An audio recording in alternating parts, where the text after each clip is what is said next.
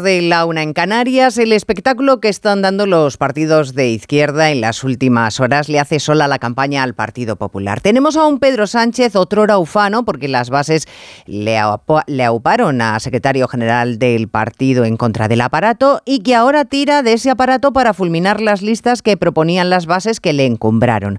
Irene Montero, válida para ministra, pero que resulta que no cumple los estándares de Yolanda Díaz, que la ha depurado sin contemplaciones y de paso ha añadido que ese es un asunto que no tiene demasiado interés. Gabriel Rufián, que carga contra la líder de Sumar a la que le pronostica fracaso electoral. Claro, no se le olvida al portavoz de Esquerra que Yolanda les hizo retratarse la votación de la reforma laboral. Los de Junqueras votaron no en contra de toda la izquierda y todavía tienen memoria. Son cuitas pendientes que salen ahora en todo su esplendor, mientras los populares comen pipas con todas las encuestas a favor.